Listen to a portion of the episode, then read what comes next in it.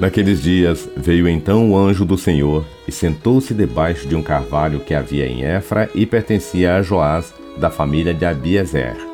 Gedeão, seu filho, estava sacudindo e limpando o trigo na eira para o esconder dos madianitas quando o anjo do Senhor lhe apareceu e disse: O Senhor está contigo, valente guerreiro. Gedeão respondeu: Se o Senhor está conosco, peço-te, Senhor, que me digas por que nos aconteceu tudo isso? Onde estão aquelas tuas maravilhas que os nossos pais nos contaram, dizendo: O Senhor nos tirou do Egito? Mas agora o Senhor nos abandonou e nos entregou nas mãos dos madianitas. Então o Senhor voltou-se para ele e disse: Vai, e com essa força que tens, livra Israel da mão dos madianitas. Sou eu que te envio. Gedeão replicou-lhe: Diz-me, te peço, Senhor, como poderei libertar Israel? Minha família é a mais humilde de Manassés e eu sou o último na casa de meu pai. O Senhor lhe respondeu: Eu estarei contigo, e tu derrotarás os madianitas como se fossem um só homem.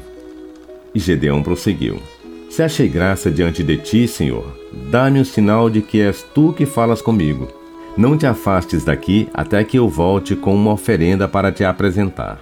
E o Senhor respondeu: Ficarei aqui até voltares. Gedeão retirou-se, preparou um cabrito e, com uma medida de farinha, fez pães ázimos. Pôs a carne num cesto e o caldo numa vasilha, levou tudo para debaixo do carvalho e lhe apresentou.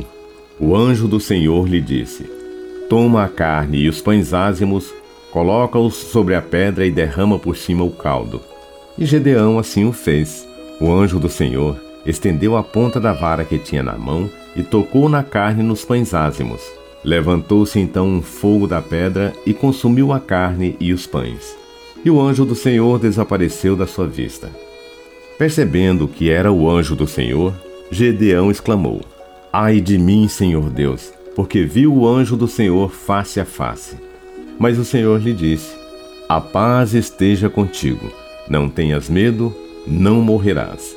Então Gedeão construiu ali mesmo um altar ao Senhor e o chamou: O Senhor é paz.